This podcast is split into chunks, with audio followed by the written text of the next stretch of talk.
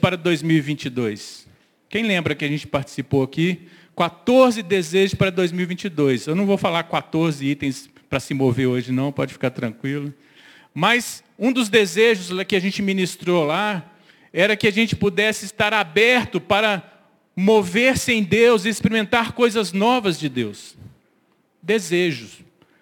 E o desejo ele precisa ser colocado em prática para que de fato ele não seja só desejo, ele vire algo concreto para a gente, né? Então é isso, chegou a hora da gente pensar e falar e tomar atitudes em relação a mova-se no Espírito.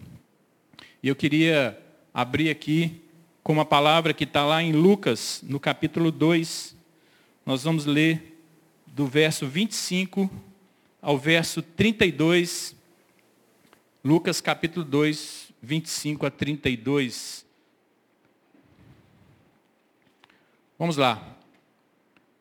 Havia em Jerusalém um homem chamado Simeão, homem este justo e piedoso que esperava a consolação de Israel, e o Espírito Santo estava sobre ele. Revelara-lhe o Espírito Santo que não passaria pela morte antes de ver o Cristo do Senhor. Movido pelo Espírito, foi ao templo e quando os pais trouxeram o menino Jesus para fazerem com ele o que a lei ordenava, Simeão o tomou nos braços e louvou a Deus, dizendo: Agora, Senhor, podes despedir em paz o teu servo, segundo a tua palavra. Porque os meus olhos já viram a tua salvação, a qual preparaste diante de todos os povos, luz para a revelação aos gentios e para a glória do seu povo de Israel. Aleluia. Glória a Deus. Que passagem tremenda, queridos, que a gente encontra aqui nesse, nessa história contada por Lucas, né? No contexto, Jesus, ainda bebezinho, foi levado ali em Jerusalém para ser apresentado é, para a purificação ali da sua mãe, depois né, do seu período aí de passar pela pelo parto, né, e tudo. E nesse momento que eles estavam no templo ali em Jerusalém, uma multidão de gente com certeza estava ali. E surge esse personagem, Simeão. Simeão aparece ali. E o que chama atenção é que Simeão, ele chegou naquele lugar, ele foi no templo, ele foi naquela hora específica, ele, ele foi ali exatamente no momento que Maria, José, chegou ali com Jesus, ele foi ali movido pelo Espírito. É o que diz o verso que nós lemos aí. Movido pelo Espírito, ele foi ao templo. Movido pelo Espírito.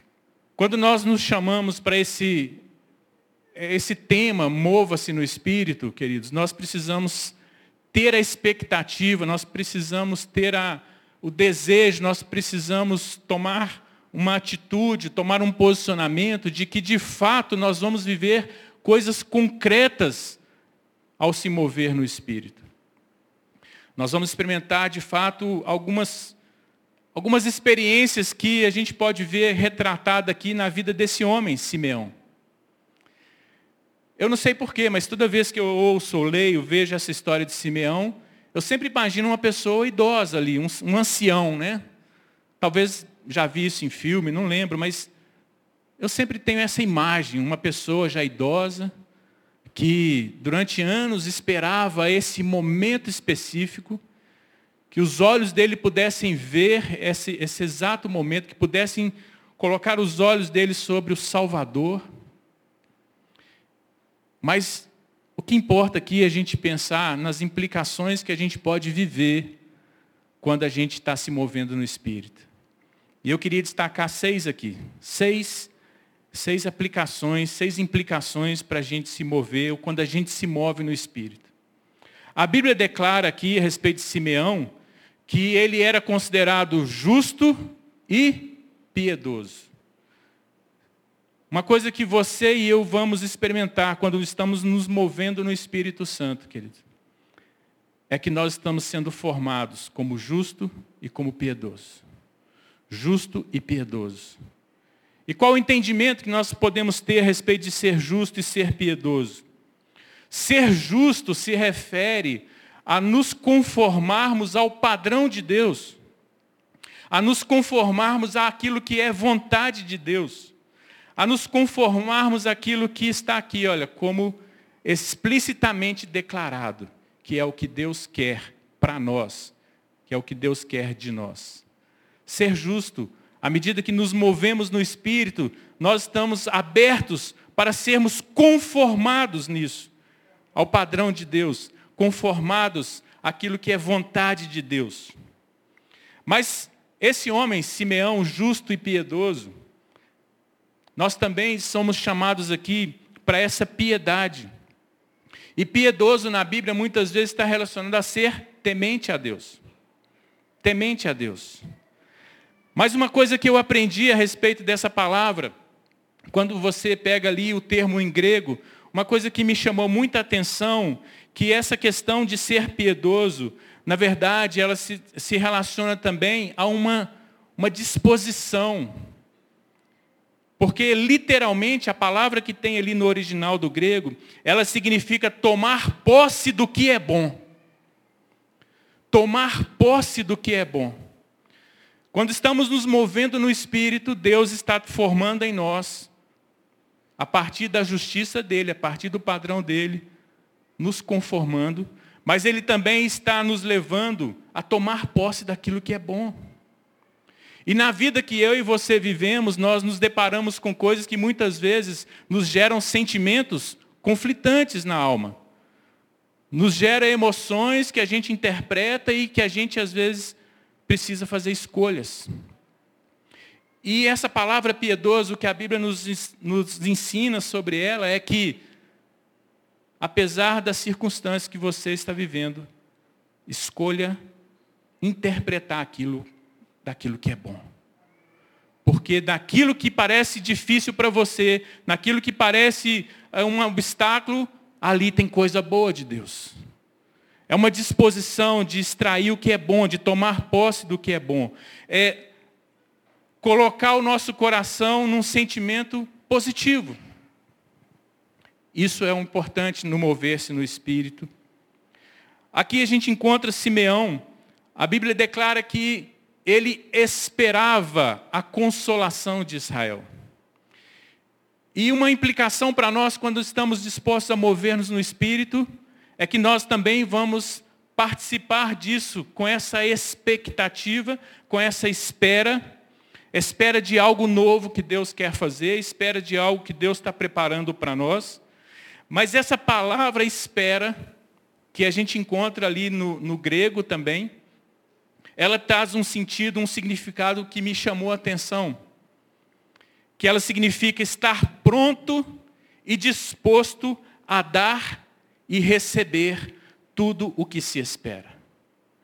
Significa que eu estou movendo no Espírito, eu tenho expectativa em Deus, eu tenho espera em Deus, eu tenho esperança em Deus, mas aquilo que está preparado, eu estou pronto e disposto a dar receber e dar, dar e receber. Não vai ficar retido em mim. Eu vou ser meio, eu vou ser canal. Mover-se no Espírito é nós termos esse coração também, queridos, de, de dar e receber tudo o que se espera. E não é uma espera, então, apenas passiva, não é espera passiva, pelo contrário, é uma espera ativa eu estou ativado, eu estou ativamente esperando. Enquanto eu estou esperando, eu já estou procurando aquilo que eu estou esperando. Quando Deus nos chama para nos mover no Espírito, Ele não espera, Ele não quer que você fique apenas na espera de que algo extraordinário, que em algum momento o céu vai se abrir, uma luz vai brilhar, que você a cada dia, que eu a cada dia, estejamos nessa procura, nessa busca, ao mesmo tempo que temos a espera, a esperança, a expectativa. Então nós vamos encontrar aquilo que Simeão descreveu, que Isaías fala da consolação de Israel. O refrigério, o conforto, a alegria, a salvação. Tudo isso no projeto de Deus nos movermos no Espírito, nós vamos a cada dia consolidar no Senhor. Uma outra coisa que eu e você podemos viver quando estamos nos movendo no Espírito, receber revelação de Deus. Para aquele homem, Simeão, foi revelado a ele, foi divinamente revelado, o Espírito Santo revelou a ele. Ele recebeu revelação a respeito de quem era Jesus ali. Ele recebeu revelação de coisas extraordinárias. Queridos, se nós nos movermos no Espírito, nós corremos um risco muito grande de Deus começar a revelar coisas para nós. Revelar coisas a respeito de situações que você e eu precisamos nos posicionar em oração espiritualmente. Revelar coisas e lugares, situações que Deus quer que você haja, atue. Nós precisamos de revelação de Deus, discernimento espiritual. Outra implicação aqui que Deus nos dá ao nos mover no espírito é que nós seremos guiados pelo espírito. Nós falamos aqui que Simeão foi movido pelo espírito para ir ao templo. Isso nos fala de ser guiado pelo Espírito. Se eu estou entregando para ser movido pelo Espírito, eu vou ser guiado pelo Espírito. Deus quer nos guiar, queridos. Deus quer trazer revelação, mas Ele quer nos guiar. Ele quer nos fazer ir a determinados lugares e situações. Para isso nós precisamos nos dispor a nos mover. Então ele foi guiado pelo Espírito Santo para chegar no templo. Você não precisa ser guiado para poder acordar, para poder dormir, para poder escovar os seus dentes, para poder almoçar. Mas tem coisas que Deus quer fazer em nós, que vai nos levar a viver coisas extraordinárias a partir das direções que o Espírito nos dá. E ele em Simeão, a gente encontra uma outra implicação para as nossas vidas, quando ele diz: Meus olhos já viram a tua salvação. Meus olhos já viram. Quando você é guiado pelo Espírito, você vai começar a ver a salvação em coisas que hoje parecem sem esperança.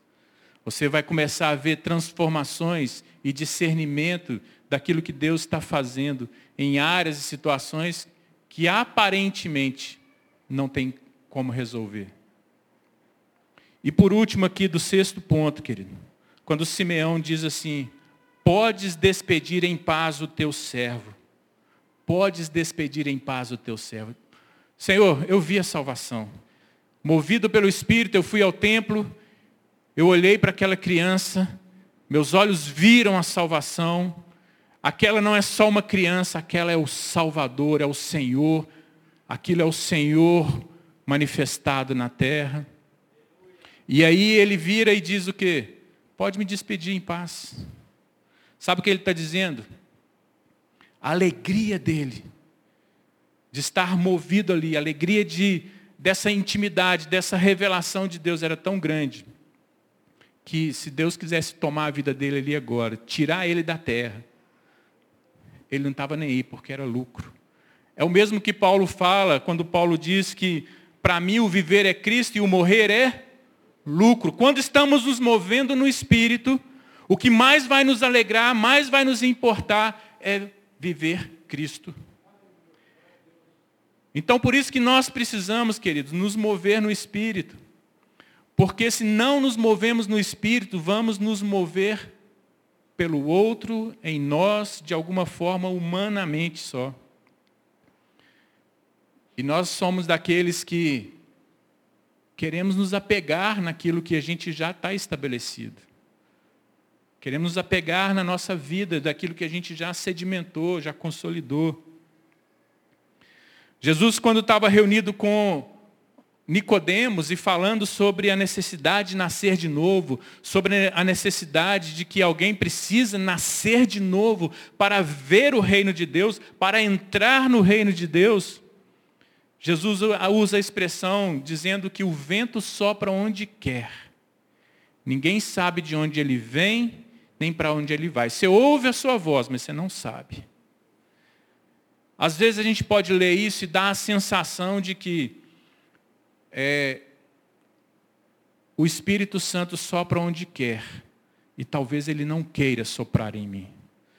Talvez ele não queira mover em mim.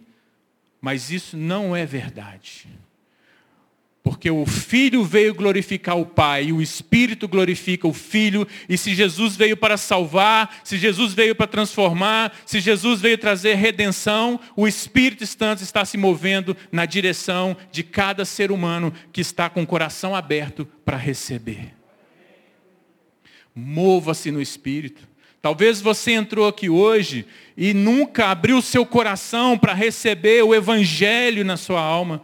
Nunca abriu seu coração para receber Cristo como esse Senhor e o Consolador de Israel, como aquele único que pode nos salvar, que pode nos redimir, que pode fazer justiça para nós. O Espírito Santo está soprando sobre nós, renovando a cada dia a nossa vida no Senhor mas o Espírito Santo também, para você, que talvez nunca abriu o seu coração, ele está te dizendo, faz isso hoje. Faz isso hoje. Amanhã pode ser outro dia que você não vai ter oportunidade. Mas hoje, no dia que se chama hoje, o Espírito Santo, ele é livre, ele é soberano, ele faz o que ele quer. Mas se nós nos dispomos a nos mover nele, ele vem. Ele nos preenche, Ele nos enche, Ele vai transbordar em nós, Ele vai nos fazer ser útil para a glória de Deus, para a glória do Senhor. Deus quer ativar as nossas vidas para glorificar a Ele. E a pergunta que eu quero trazer para mim e para você, como está a glória do Senhor na sua vida?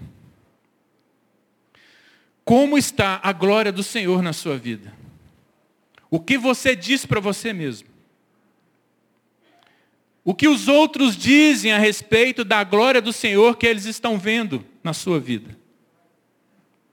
E o que o próprio Deus pode dizer a respeito de cada um de nós, a respeito da glória dele em nós.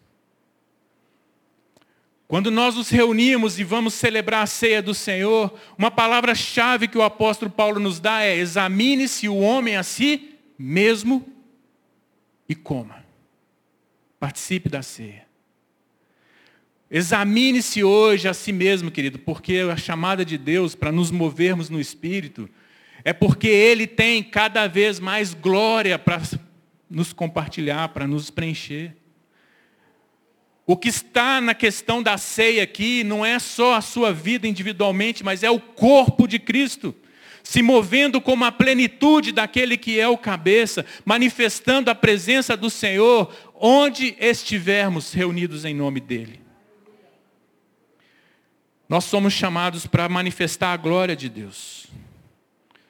Há uma passagem tremenda na vida de Moisés, quando ali estava ali, é, junto com o povo de Israel, depois de caminhar um tempo no deserto.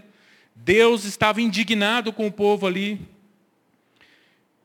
Mas no final das contas, Deus chama Moisés para subir no monte. E Moisés tinha pedido a Deus para que Deus revelasse a glória dele, mostrasse a glória dele. E lá em Êxodo 33, é, Êxodo 34, aliás, verso 29 a 35, está descrito assim, diz assim, ao descer do monte Sinai com as duas tábuas da aliança nas mãos, Moisés não sabia que o seu rosto resplandecia por ter conversado com o Senhor. Quando Arão e todos os israelitas viram Moisés com o rosto resplandecente, tiveram medo de aproximar-se dele. Ele, porém, os chamou, Arão e os líderes da comunidade. Atenderam. E Moisés falou com eles. Depois todos os israelitas se aproximaram e ele lhe transmitiu todos os mandamentos que o Senhor lhe tinha dado no Monte Sinai. Quando acabou de falar com eles, cobriu o rosto com um véu. Mas toda vez que entrava para estar na presença do Senhor e falar com Ele, tirava o véu até sair. Sempre que saía e contava aos, os israelitas tudo o que lhe havia sido ordenado, eles viam que o seu rosto resplandecia. Então, de novo, Moisés cobriu o rosto com o véu até entrar de novo para falar com o Senhor. Moisés pediu mais da glória de Deus. Deus se revelou a sua glória a ele de maneira parcial. Mas no seu relacionamento com Deus, movido ali pelo Espírito de Deus, Moisés, em cada encontro com Deus, voltava com o rosto resplandecente. Como está a sua glória? A glória de Deus em você, melhor dizendo. Se nós não cultivamos essa glória que tem tudo a ver com nos mover com o no Espírito, nós não iremos manifestar a presença de Deus. Nós seremos uma boa organização, talvez. Teremos bons valores, talvez. Teremos, talvez, poderemos ser chamados de justo, piedoso, mas nós precisamos ser mais profundos e Deus quer compartilhar mais da glória dele em nós. Mas acontece um fato aqui muito interessante da, da vida de Moisés, que também tem a ver conosco. Moisés, cada vez que ele descia do monte, do seu encontro com Deus, a glória brilhava no seu rosto. E Paulo traz uma interpretação a respeito dessa glória de Moisés que se desvanecia que ia caindo o brilho dela, que ia sumindo. Ele diz lá é, em 2 Coríntios, no, vers, no capítulo 3,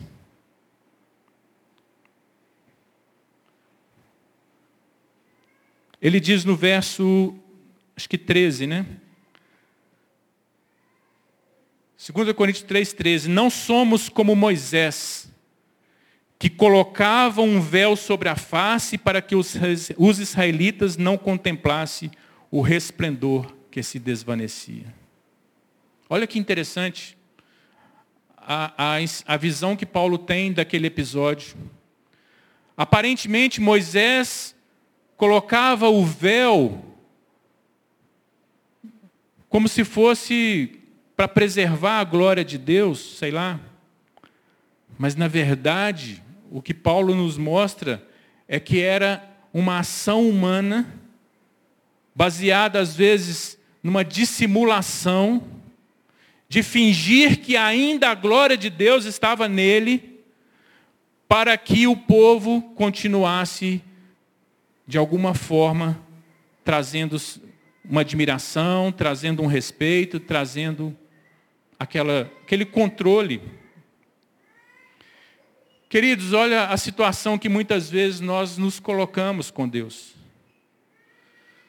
Você se lembra da sua história com Deus, quando Deus te encontrou, você experimentou a glória de Deus. Você experimentou novidade de vida com Deus, você experimentou a alegria da salvação, você experimentou coisas novas com Deus, você experimentou às vezes até extraordinários de Deus. Talvez a sua glória ficou lá para trás, a glória que você viveu com Deus. Talvez nós estamos vivendo como igreja, né, uma igreja que quer manifestar-se em diversas, diversas formas na sociedade, mas estamos carregando apenas a nossa glória humana, disfarçada, coberta de alguma forma para que, na verdade, as pessoas não vejam o quanto que falta da glória de Deus em nós ainda. Quando celebramos a ceia, querido, o exercício nosso é esse. De reconhecermos que às vezes estamos dissimulando coisas entre nós e no meio de nós, porque não queremos tratar as coisas que precisam ser tratadas em nós e no corpo de Cristo. Paulo ele traz essa visão a respeito de Moisés, e ele, ele nos mostra que quando nós encontramos Deus, a glória é real. E que essa glória, ela não precisa desvanecer, na verdade, se nós cultivarmos um relacionamento aberto, tanto com Deus quanto uns com os outros. Paulo nos chama para discernir o corpo na ceia, na celebração da ceia. O que, que é isso? É discernir exatamente que nós somos membros do mesmo corpo. e que a maneira que você vive afeta tanto de maneira positiva quanto negativa, dependendo do que cada um de nós está fazendo. E que se eu não honro esse corpo, eu estou honrando desde o cabeça até cada um de nós mesmos, como membros desse corpo. Deus nos chama, queridos, para viver o mover-se no Espírito, que nos leva a crescer na glória do Senhor. Quando, quando nós encontramos a glória de Deus, quando convertemos, né, nós falamos aqui, a gente vê, por exemplo, ali em Atos 19, vou ler rapidamente, muitos dos que creram vinham e confessavam e declaravam abertamente as suas más obras. O impacto da glória de Deus que chegou, que trouxe convencimento de pecado, que trouxe convencimento da justiça e do juízo de Deus, que trouxe a presença santa de Deus, gerava uma transformação de tal forma que as pessoas vinham publicamente confessavam de maneira pública uns para os outros: olha, essas são as minhas más obras que eu estou abandonando. Grande número dos que tinham praticado ocultismo reuniram, reuniram seus livros e os queimaram publicamente. Calculado o valor total, esse chegou a 50 mil dracmas. Dessa maneira, a palavra do Senhor muito se difundia e se fortalecia. O impacto da glória de Deus que se desvanece. Nos conformamos a uma vida aparente de justiça e piedade, de crentes de carteirinha, de sabermos a cultura de celebrar um culto, a cultura evangélica, a cultura de nominarmos como crentes. Mas onde está a glória de Deus que impacta a nossa geração? E a gente vê, queridos, que a glória de Deus que está impactando a vida dos justos, né? como a gente viu lá, uma disposição de transbordar. Em Tiago 5,16, nós encontramos a palavra dizendo: Portanto, confessem os seus pecados uns aos outros e orem uns pelos outros para serem curados para serem curados. A oração de um justo é poderosa e eficaz. Esta é uma palavra de Tiago para pessoas crentes, para pessoas que estão na justiça de Deus, para pessoas que estão em relacionamento com Deus, para pessoas que fazem parte do corpo de Cristo. A mesma atitude de Moisés de cobrir o seu rosto para manter uma aparência de santidade, uma aparência de glória de Deus. É a mesma atitude de nós que somos crentes quando paramos de confessar os nossos pecados uns aos outros. Quando não procuramos mais as pessoas maduras que tem ao nosso redor, pessoas sábias de Deus, quando não procuramos mais o gabinete pastoral para colocar o nosso coração em dia com o Senhor. O interessante que Tiago traz para a gente, que ele deu uma visão de cura. Porque pecados Deus já nos perdoou. Mas quando não confessamos os pecados, o que, que nós estamos fazendo? Contribuindo para a glória de Deus não se manifestar. E o que nós estamos fazendo? Permanecendo doentes no corpo. Mova-se no espírito. Não é só simplesmente nós sermos revestidos de poder e podermos de repente ver e fazer com Deus o sobrenatural. Mas é o corpo de Cristo vivendo uma igreja saudável, um corpo sarado, santificado. A cura da doença, tanto física quanto espiritual.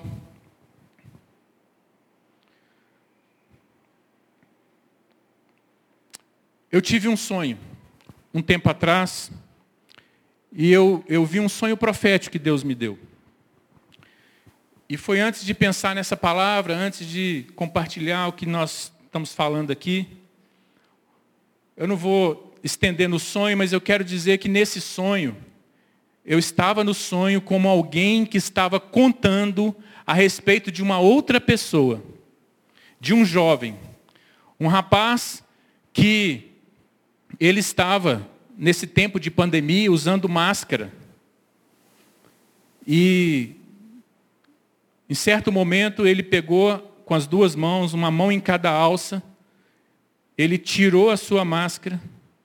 E quando ele tirava a sua máscara, e de frente dele a máscara estava aberta, e de frente do seu rosto, quando ele olha para o fundo da sua máscara, para a parte de dentro da sua máscara, uma luz dourada e uma luz brilhante sai daquela máscara. E começa a refletir, iluminar todo o ambiente, todo o ser, toda a vida ali. E ele começa a quebrantar, ele começa a chorar, ele começa a tremer, ele começa a sentir aquele ambiente glorificado da presença de Deus. O sonho foi esse.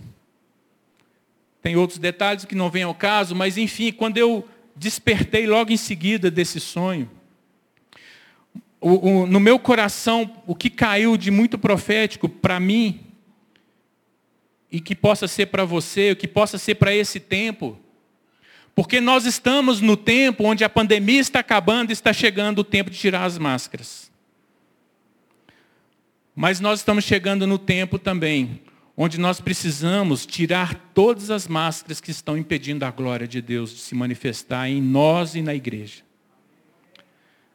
Porque o que a sociedade precisa ver não é uma igreja que saiba se posicionar politicamente, uma igreja que saiba manifestar a glória de Deus. Não que não seja importante posicionar politicamente, querido, mas se invertermos a ordem, nós vamos falhar no processo de Deus. Deus está nos trazendo para um tempo de glorificar a presença dEle em nós. Para a glória dEle, para a honra dEle, para nos movermos no Espírito. E olha só, queridos, quero trazer essa palavra que Paulo nos dá em 2 Coríntios 3,18. E todos nós, que com a face descoberta, sem máscaras, sem falsidade, sem dissimulações, sem fingimentos, sem escondermos pecados, sem colocarmos qualquer obstáculo para que as pessoas continuem achando que a gente é um, um povo glorioso por nós mesmos. Com a face descoberta, contemplamos a glória do Senhor. Segundo a sua imagem, estamos sendo transformados com glória cada vez maior o qual vem do Senhor, que é o Espírito. Mova-se no Espírito e seja transformado de glória em glória, de fé em fé. Seja acrescentada a glória do Senhor sobre nós. Nós vamos celebrar a ceia do Senhor. Que você possa participar dessa ceia, querido. Examinando a si mesmo e tirando as máscaras. E se o Espírito Santo está te impelindo a confessar os seus pecados, você vai buscar discernimento, buscar direção, você vai buscar pessoas maduras, vai buscar liderança, vai buscar as pessoas que Deus tem para você. Porque nós precisamos curarmos e vivermos para a glória de Deus. É, Gilmar e equipe, por favor, fiquem à vontade para preparar e distribuir os elementos. Enquanto o pessoal do louvor sobe aqui para nos apoiar na ministração da ceia, eu quero pedir o Léo, que é ali no som, ele vai passar um vídeo para nós, que esse vídeo é um vídeo recente de uma mensagem que nós recebemos aqui na IMC. Enquanto está sendo preparado e você vai recebendo, preste atenção nessa palavra que foi liberada para nós, queridos. E que a gente possa discernir essas coisas em Deus para nós. Então, antes de tocarmos qualquer canção, podem distribuir os elementos, mas vamos assistir esse vídeo.